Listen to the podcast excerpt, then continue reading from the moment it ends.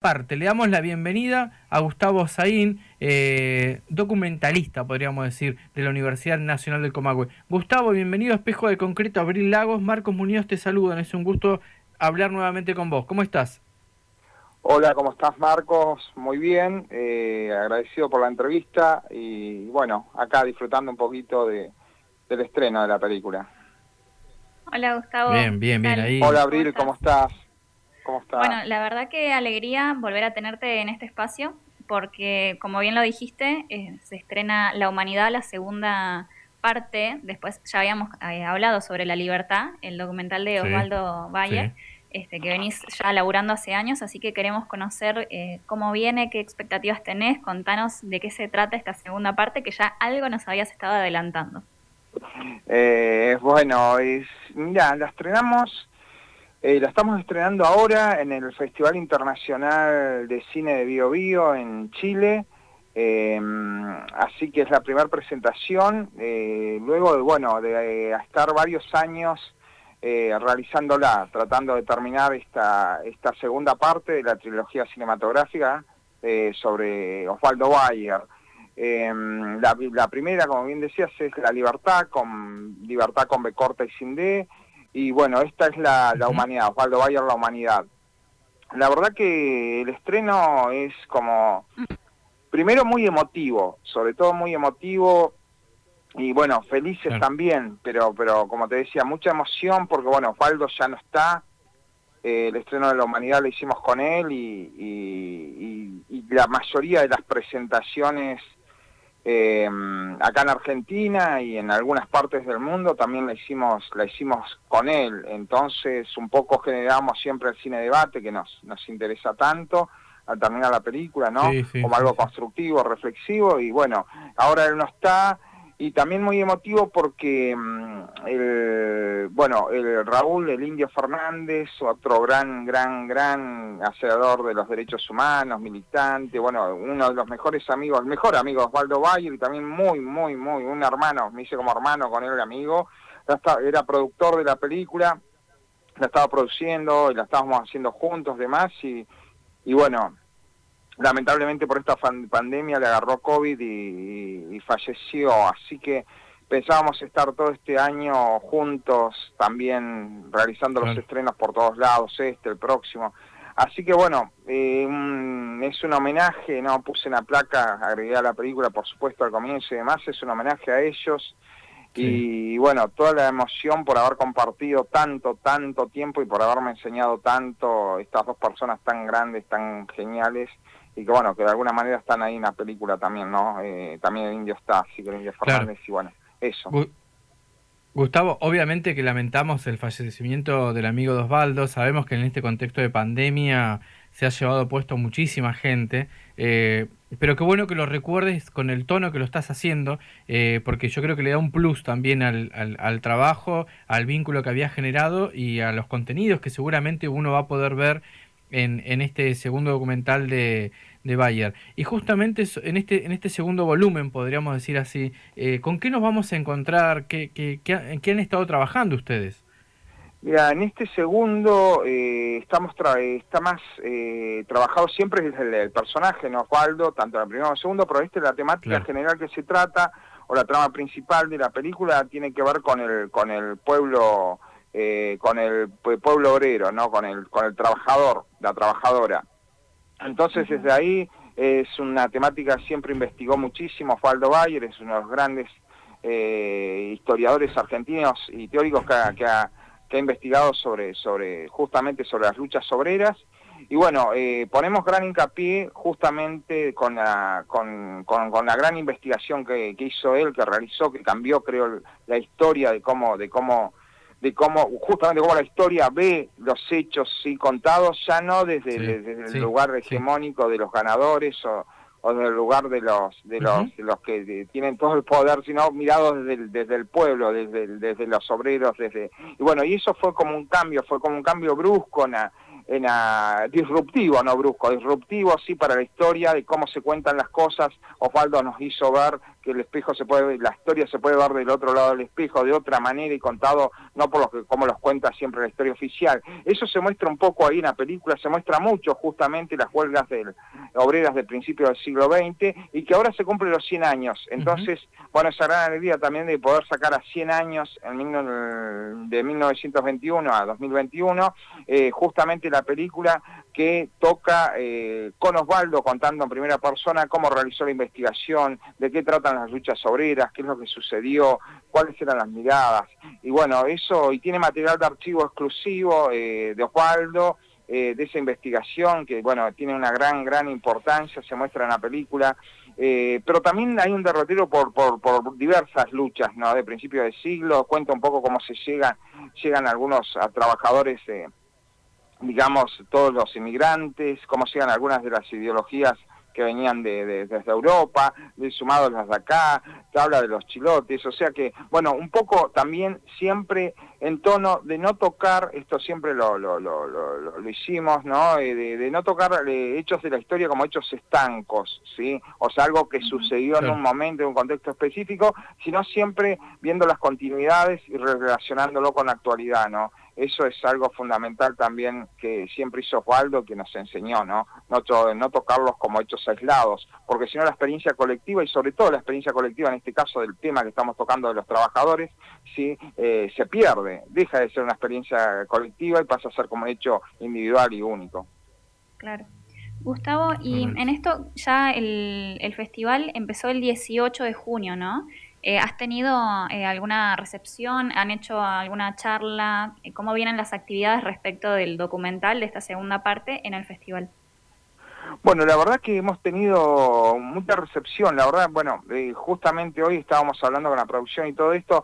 Primero, bueno, hubieron dos conversatorios, el último hace dos días, que estuvo muy, muy lindo vía streaming en vivo, la verdad que fue, fue genial, más de una hora de un conversatorio, eh, súper interesante eh, por, por, bueno, por la temática en sí mismo y por Osvaldo, ¿no? Y un conversatorio en Chile, que también es esto, es trascendente porque, bueno, estas luchas también sucedieron allá y por ahí el pueblo chileno no sabe tanto, no está tan visibilizado como acá, que falta aún acá visibilización, ¿no? Pero digamos, al tener los cuatro tomos de la Patagonia Rebelde, escrito por Osvaldo Bayer, hacer libros eh, que ahora, bueno, a veces aparecen un solo tomo, pero icónicos y que son de los más vendidos en la historia nacional, pero digo, allá recién ahora hay como un despertar y bueno, eh, también hubieron luchas muy similares, a veces compartidas y en las mismas, más o menos en los mismos contextos, en los mismos años, hay un interés muy grande, también desde la juventud, que es lo más importante, ¿no? Toda la gente joven y también un interés muy grande en conocer, para los que no conocían, la figura de Osvaldo Bayer. Así que bueno, hubieron conversatorios, hubieron muchas notas publicadas, todas muy en profundidad, así que súper bien. Y después, eh, bueno, nos dicen desde el festival eh, internacional que, eh, bueno, hay 100 películas para ver, ¿no? Y bueno, nos dijeron que ayer, justamente a la mañana, que, bueno, la humanidad, Osvaldo Valle, la humanidad, está entre las 10 películas más vistas del festival. Así que bueno, también gran alegría, no, no por lo, lo cuantitativo, sino porque digo, bueno, hay un montón de gente de, de Chile, de Argentina, incluso de Uruguay, de otros, de otros lugares, ¿no? Que, que, bueno, que, que, la está viendo eh, a la película, que les interesa, hemos recibido cantidad de mensajes, la verdad, de, gente que no conocemos y bueno, muy gratificantes, muy, muy, muy, muy, muy profundos, la verdad que estamos muy felices, sí, sí. Qué bueno, qué bueno Gustavo lo que contás. Eh, yo creo que no es poco quedar entre o estar entre las 10 más vistas y más cuando hay 100 películas. A ver, son 100 opciones. Eh, uno con el tiempo es lo que siempre escasea, pero, pero bien, bien ahí, felicitaciones. Me gustaría saber eh, de lo que pasó en los conversatorios, si hubo alguna pregunta o alguna reflexión que vos tomaste nota de eso. Bueno, eh, mira, em, sí, siempre, siempre hay, ¿no? Eh, hay, hay, hay cosas que, que a uno le, le, según el contexto donde están, donde están eh, ubicadas y bueno, y demás, y bueno, llama la atención. A mí me llamó más la atención una vez que por ahí lo cuento esto de, de, de, jóvenes estaban en un festival con la libertad, no con la unidad, pero estaban en un festival de, creo que de Santiago, de Chile, y hace unos años, y, y bueno, y y la pregunta, la pregunta era eh, por ahí de los jóvenes, ¿no? Que se me acercaron todos después y quedamos en largas charlas por varios días. Era, bueno, qué, qué, importante era tener una, una, una, figura así, ¿no? Y, en, haber tenido, ¿no? Que es una figura no solamente argentina, latinoamericana y demás, pero ellos decían, nosotros no tuvimos un Osvaldo Bayer y cómo hubiese hecho, falta para, para Chile, no, bueno, tuvieron otros referentes, ¿no? y demás, pero digo, pero no tuvimos un Osvaldo Bayer, y, y eso de, de, de, de, luchar por la igualdad en libertad y dejar muy claros algunos conceptos eh, muy, muy, muy, muy, muy necesarios, que parecen muy simples, pero que, que son difíciles a veces de comprender y llevarlo a la, a la práctica, como lo llevó Osvaldo desde no solamente desde, desde, el, desde, desde la mente, poner la mente a disposición, sino también del cuerpo. Bueno, eso llamaba mucho la atención. Y en ese contexto también la pregunta casi siempre es cómo, cómo se había podido llegar eh, con estas películas, La libertad de la humanidad, a lugares tan íntimos, ¿no? Y, bueno, y es un poco... Eh, un poco la importancia que tiene de construir eh, un personaje que por ahí para los que más lo conocen, los que más lo siguen, por ahí lo, que más conocen es la parte pública, digamos, la parte social, pero también amalgamarlo con, con, con, con personal, con lo íntimo, y ver cómo se construye desde ahí esta idea de, de una ética profunda en el accionar diario, ¿no? De desmistificar un poquito la idea nada más que de lo demás y ver cómo lo diario, en lo común, en lo simple, lo verdadero, lo ético, la construcción de, de de, sentido a partir de, lo comunitario, de, del otro, y bueno, y todo eso se hace a diario y constantemente, y no es solamente algo eh, como, como, como eh, haber eh, puesto en valor solamente cuando están en, en, lo social, ¿no? Es constante en él, es constante. Y bueno, y eso es, es muy importante como un ejemplo, ¿no? Y sobre todo, como decía, para los jóvenes que siempre lo siguieron tanto, tanto en Argentina, eh, la juventud era, era constantemente pegada a él, ¿no? Todo el tiempo, todos los días tengo millones de anécdotas sobre eso, así que, bueno, es importante no seguir su ejemplo. Sí, sí, sí, totalmente. Recuerdo que en la primera charla que, que tuvimos acá en Espejo, eh, lo que nos quedó era la idea de llevar el pensamiento de Osvaldo Bayer a los más jóvenes, este, porque está bueno también pensarlo en términos eh, intergeneracionales. Este, me, resulta muy, muy interesante. Y en eso de, te consulto, Gustavo, ¿qué planes siguen ahora eh, para la humanidad? Mira, la idea es que se vean la mayor cantidad de lugares posibles, entonces no estamos por así decirlo, como seleccionando, sí, se selecciona siempre, pero bueno, algunos festivales, pero la verdad que, la idea es que estén en la mayoría de los lugares, y bueno, eh, pero siempre hubieron la libertad y creo que también ahora ya se está pidiendo así, eh, hay un montón de solicitudes y pedidos de, proyectarlas en diversos lugares, y esos diversos lugares, bueno, están estos circuitos de festivales que ya por lo menos van a estar en tres o cuatro más, eh, no, no, no, creo que por este año no, no, no voy a, no, vamos a poder eh, presentarnos en muchos más porque, bueno, para presentar festivales hay ciertas tiempos, ciertas necesidades, exigencias, no sé si los tenemos porque estamos haciendo otras películas también, pero bueno, eh, festivales también en cines, que si se van a abrir en cines, bueno, ya es la idea, cines, bueno, también nos han pedido de, de, de, de, de algunas eh, televisoras, eh, también creo que va el Centro Cultural Kirchner, pero ahí hay otros lugares, cine, digamos, festivales, cines, y los lugares más importantes más interesantes de todo el circuito, digamos, que se les llama alternativo, para nosotros no es, el más importante, que bueno, que ya lo están pidiendo no las organizaciones de base, eh, universidades, bueno, centros culturales, escuelas, entonces, bueno, creo que va, estamos viendo cómo armar todo ese circuito y empezar a, a a cumplir de alguna manera lo, necesario, que la película esté en todos esos lugares, ¿no?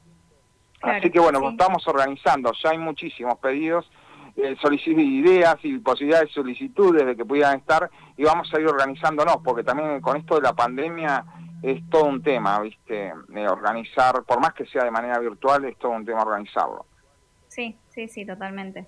Bueno, pero ya nos alegramos que, se haya podido estrenar y estaremos esperando prontamente la, tercera parte de esta trilogía. Felicitaciones por, por este estreno en, en Bio, Bio y estaremos al tanto entonces de qué sigue con, con la humanidad.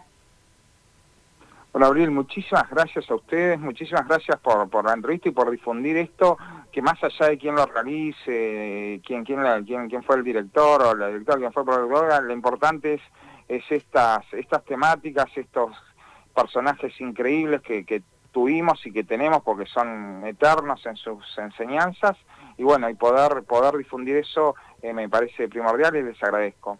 Así que bueno, eh, un gran abrazo. Un abrazo. abrazo Gustavo y que siga todo bien, excelente el proyecto. Gracias, gracias. Un abrazo. Estábamos hablando con Gustavo Zain, él es eh, documentalista, también es profesor de la Universidad Nacional del Comahue, es docente y en este caso estábamos hablando por eh, la segunda parte de la trilogía de Osvaldo Bayer, que ya viene desde 2013 trabajando, imagino que en tema de preproducción, es más, imagino no, ya lo sabemos porque hemos hablado con él este, desde antes todavía. Este, pero bueno, la primera parte es La Libertad y ahora se estrenó en el Festival de Bio Bio La Humanidad. Muy interesante también eh, para, comentar que esto que decía Gustavo, ¿no? que lo están pidiendo de muchas partes, la idea es conocer la figura de, Bayer. Eh, ya habíamos dicho ¿no? que la, primera parte está disponible, por ejemplo, para escuelas, para trabajar con, estudiantes, eh, para rescatar muy importante. Es interesante el, el, trabajo de ellos porque rescatar la figura de Osvaldo Bayer, para, por ahí para algunos es como, eh, es más natural escuchar el nombre de Osvaldo Bayer, para, pero para muchos, todas las generaciones nuevas, por decirlo así, eh, bueno, puede ser también de, tu generación, claro. Eh, se conoce poco o nada. Entonces, me parece que la propuesta del audiovisual siempre es eh, acercar, genera puentes con la figura, porque a partir del documental después más de uno va a querer ir a leer la Patagonia trágica, ¿no? Sí, sí. Patagonia Rebelde. Eh, y, que también después se hizo la película de, Olivera, creo que es la película, ahora no me acuerdo, creo que fue en el 74. Y no sé si no recuerdo mal y no me, traiciona la memoria, Néstor Kirchner anduvo a caballo en la película, hizo un papel ahí secundario, ¿no? Digo, eso anecdótico. Pero lo que voy a rescatar la figura de Osvaldo Bayer en este caso. Igual en Chile dicen no hay un Osvaldo Bayer. Y en Argentina tampoco hay muchos Osvaldo Bayer. Este, este, este perfil es un periodista, académico, investigador, eh, una enorme predisposición para reunirse con un montón de actores, un hombre de a pie, un hombre que va a la, a la, calle, ¿no? que conoce la universidad, pero que conoce también el barrio, que, conoce la, que conoció la Patagonia muy bien. Yo en una charla que tuve con él cuando estuvo en Neuquén, cuando una de las visitas que, que, en la universidad, que después pudimos ir a cenar, que fue en el contexto del genocidio armenio, le pregunté cuál era su eh, mayor eh, añoranza, digo, si, pudiera volver para atrás en el tiempo, ¿cuál fue el momento en su vida que él, que él más valoró o, extraña? Y él me dijo que su vivencia en Chubut, eh, cuando trabajaba en el diario, porque además de trabajar en el diario y hacer lo que le gustaba, estaba muy cerca de sus hijos. Y que después, bueno, un poquito la cosa fue cambiando. Nada, los hijos tomamos vuelo, nuestros hijos van a tomar vuelo, y si bien están siempre con nosotros, pero bueno, esa parte de su vida, digo, eso también da cuenta de quién era Osvaldo Bayer, ¿viste? Da, da mucha imagen. Y Osvaldo Bayer, claro, y después hay otra figura que a mí me gustaría mencionar, que no la vamos a desarrollar ahora, pero que es también otro periodista que está que da la talla eh, para mí al, al, lado de Rodolfo Walsh, al lado de, eh, de, de, grandes otros, que es Rogelio García Lupo.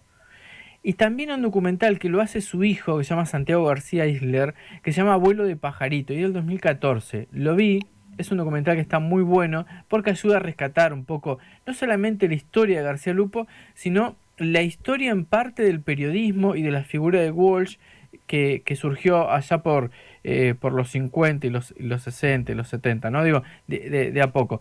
Eh, estas figuras hay que rescatarlas en el campo del periodismo. Porque la historia del periodismo en Argentina no es la nata. O no es solamente la nata en el sentido, bueno, tuvo un momento de creación del página 12. En realidad, después se transformó en un monstruo la nata, ¿no? Pero como muchos otros. Pero hay toda una tradición de otros periodistas que no hay que olvidar. La figura emblemática para nosotros es Rodolfo Walsh. No hay duda que es Rodolfo Walsh. Pero no es el único, eso es lo que digo, nunca es el único. Osvaldo Bayer, eh, bueno, Rogelio García Lupo, eh, me estoy olvidando de un montón más. Eh, bueno, de oh, hecho, eso me da el este pie porque está bueno, si se quieren poner en contacto con nosotros, si tienen alguna figura emblemática, sea del periodismo o alguna figura en general a nivel historia para, para recordar y para, para traer a la memoria, está bueno, se pueden comunicar con nosotros. Estamos en Facebook y en Twitter como Nacional Neuquén y en Instagram como Nacional Neuquén 103.3. Ahí... Pacurondo, ah, no me salía, me estaba olvidando de Pacurondo, otra figura. Hay muchos, ¿eh? Invitar a la audiencia también a que nos cuenten eh, figuras para rescatar, ¿no? Y que también para rescatarlas sea nombrarlas como estamos haciendo ahora o eh, también como para decir, bueno, buscamos, desarrollamos, buscamos gente en la temática, este, porque hacemos entre todos la radio pública. por supuesto. Eh, muy interesante la charla con Gustavo, también la charla con César, César Delari estoy hablando, Así que mm, fue una... Hacemos un anuncio. ¿A quién vamos a entrevistar ahora? Me gustaría anunciarlo, si te parece, que es a la profesora Susana Bandieri. ¿eh? Profesora especialista en historia en la Universidad Nacional del Comahue, también una referente gigante, gigante historiadora y una excelente persona también.